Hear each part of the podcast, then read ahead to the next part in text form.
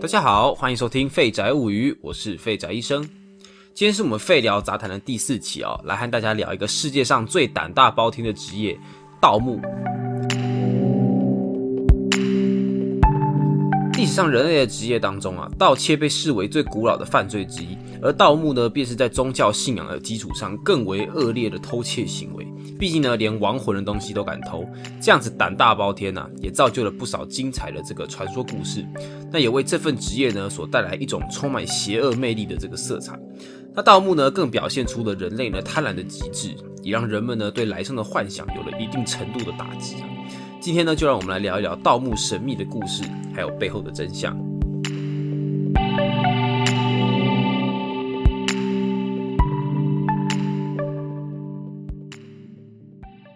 将盗墓的传说呢搬上台面呢，广受大家欢迎的啊，无非就是著名的小说《盗墓笔记》。当然呢，小说毕竟是小说，虽然说这本书的作者呢声称故事的原型有参考不少的民间传说啊，大家知道呢，盗墓这种事情呢基本上不是很光彩，所以呢几乎不会有太多的文字记录，那不然等于呢就是为自己制造这个犯罪证据嘛。那大多数盗墓的故事呢都是口耳相传，那当然了，为了故事好听，或是呢为了要恐吓盗墓贼，就会有不少少。穿凿附会、妄想的成分存在。那不过呢，虽然文字记录不多啊，但历史上呢还是有不少珍贵而且详细的资料。那这种资料呢，多半是因为一种特殊的盗墓行径而存在。这种盗墓呢，称为官盗。那官盗呢，说穿了就是政府或官方势力下准许的盗墓。只有这种盗墓呢，才比较有可能有正式的记录还有资料。那在过去呢较为动荡的历史当中啊，军阀或是革命军为了筹措军饷。爆挖这个前朝的坟墓啊，便是一种极为有效的方式。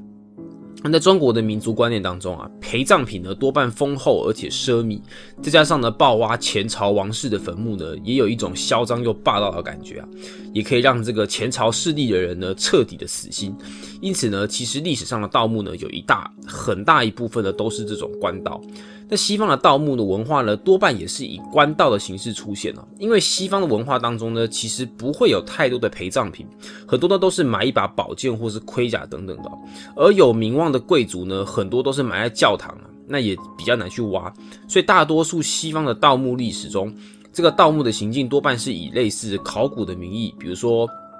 哥伦布奉西班牙王室去挖这个美洲原住民的这个坟墓啊，或者是一些贵族呢，呃，纠团跑去这个挖埃及的金字塔之类的，那组成一个这个探险队，相信大家这可能在电影中呢可能都看过。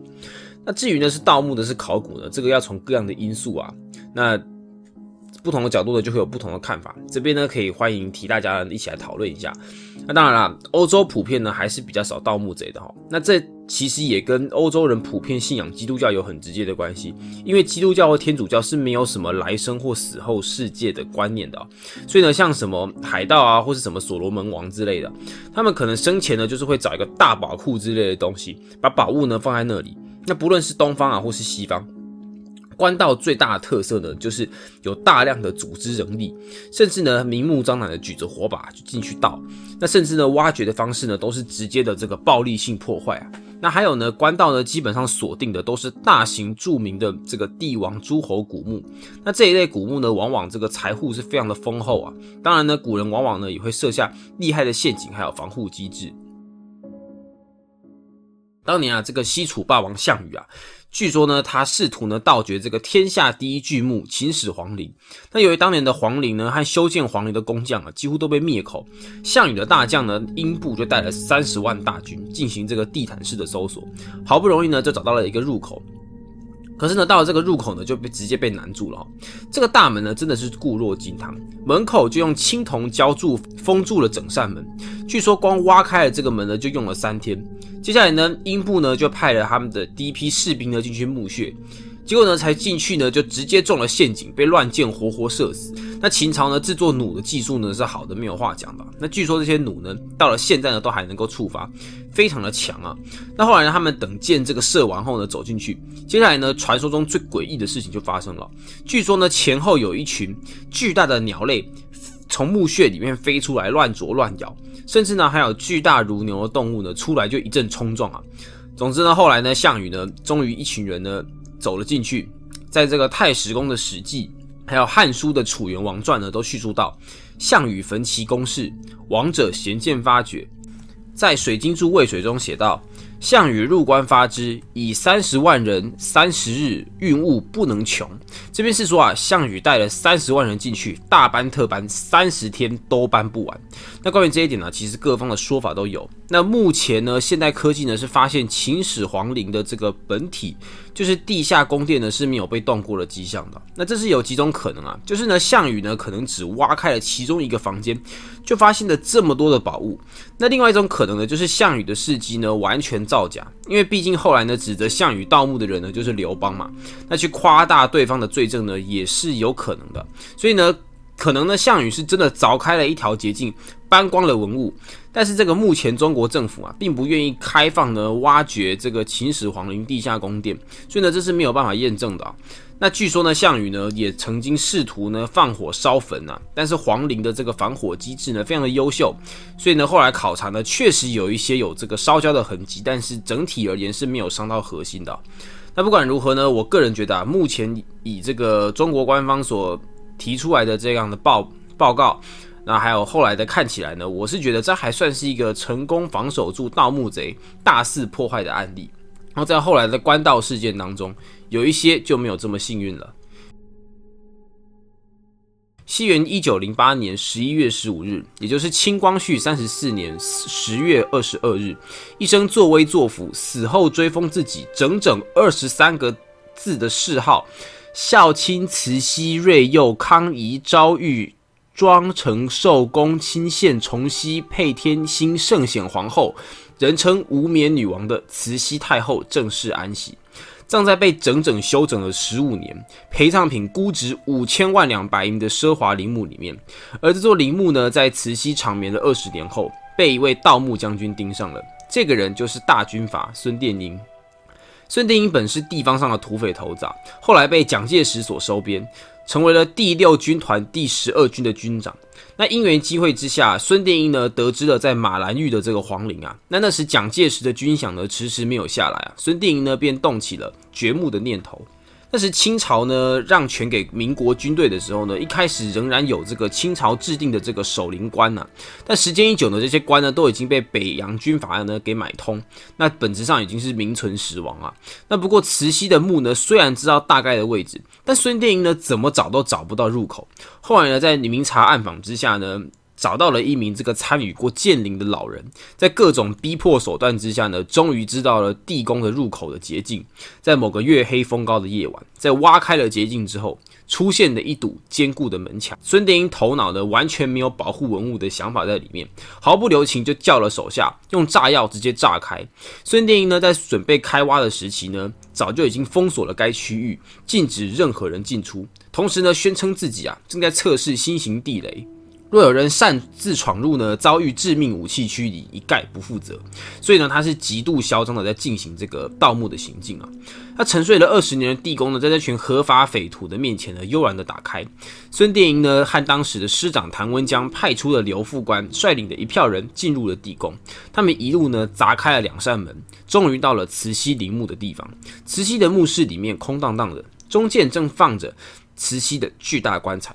刘副官知道啊，金银财宝既然没有在墓室里面，那么就铁定呢，一定就在慈禧的棺材里面。不过呢，这帮人呢虽然是铁了心要盗墓啊。那手段呢也非常的直接，但是呢，他们呢也不敢铁齿。那刘副官呢自己也知道一些关于什么诈尸等等的这个盗墓传说啊，因此呢，他们是完全不敢大意。在撬开棺材之前，他命另一部分的士兵呢举枪对着棺材，甚至呢还抓进了两台重机枪对着棺材。在各样的预防都准备好之后，他们才小心翼翼的把棺材给打开。他们惊讶的看到了一名雍容华贵、衣着光鲜的女人躺在一堆宝物里，而慈禧的皮肤和表情栩栩如生，就像是她昨天刚死了一样。这时候，突然慈禧的尸体开始变黑，皮肤开始皱缩，嘴唇张开露出白牙，眼皮也睁开来了，似乎正盯着这一群不速之客。糟了，是诈尸！士兵们呢，大声的惨叫，有些呢，甚至直接的昏倒。还有人呢，就直接跪地磕头呢，甚至仓皇逃窜。那刘副官呢，就近呢是比较硬啊，呵斥大家呢站稳，将枪呢对准的这个尸体，只要尸体呢稍微动一下，马上就开枪。那其实啊，这种状况呢，在只是尸体呢在接触了空气之后呢，所造成的这个风化现象。那不一会儿呢，大家发现呢，尸体呢一动也不动，便开始了大肆的抢劫，最后连慈禧嘴里的夜明珠都用刀子给挖了出来，尸体也被剥个精光，鞋子衣服都被夺走，孙殿英一行人满载而归，消失在茫茫夜色里。那在历史中啊。盗掘坟墓呢，都会有一些奇异的现象啊。那有些是传说，有一些则是被后来证实的这个科学现象。比如说呢，诈尸。那有一人，有人俗称呢叫做粽子，基本上就是传说人死的时候呢，胸口呢是会残留一口气的。那如果被活物啊，比如说猫狗老鼠什么冲了，就会假复活。那动物的这个灵气呢，就会附着到尸体上面。那这一口气呢，就会让尸体呢起来乱咬人，那是非常吓人的。不过从科学角度来说呢，其实是不太可能发生的。那刚刚说慈禧的躯体所产生的那种现象呢，纯粹是尸体遭遇空气所造成的这个风化现象。不过啊，慈禧坟墓中保存了二十年的尸体，为何皮肤和肌肉都会像刚埋下去的人一样呢？那先说啊，其实类似的描述啊，其实不止一个哦，有非常多的记载啊。这个据说清朝的这个阿鲁特皇后，在后来被盗墓贼挖出来的时候，他们也惊讶的发现，阿鲁特皇后的尸体也是像刚埋下去的人一样，手脚、皮肤、肌肉都是有弹性的。那为什么会有这样的现象呢？究竟是古人防腐技术一百分，还是有什么诡异的秘密在当中呢？关于这一点呢，我们下一期就会为大家来揭晓。那这一期呢，我们聊到了历史上官方的盗墓，下一期我们就来谈更为神秘、难度更大的民间盗墓，顺便呢，和大家说一则诡异古董市集的故事。谢谢大家。我是废宅医生，感谢您的收听，欢迎来到我的网站或寄信给我，分享你的看法还有意见。您收听的节目叫做《废宅物语》，我们下次再见，拜拜。